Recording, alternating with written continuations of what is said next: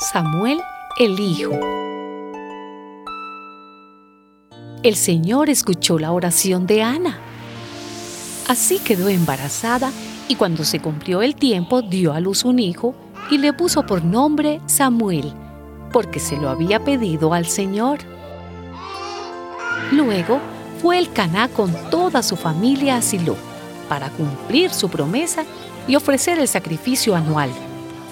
Pero Ana no fue, porque le dijo a su marido, No iré hasta que destete al niño.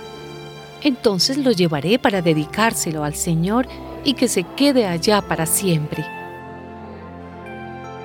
El Caná, su marido, le respondió, Haz lo que mejor te parezca. Quédate hasta que lo hayas destetado y que el Señor cumpla su promesa. Así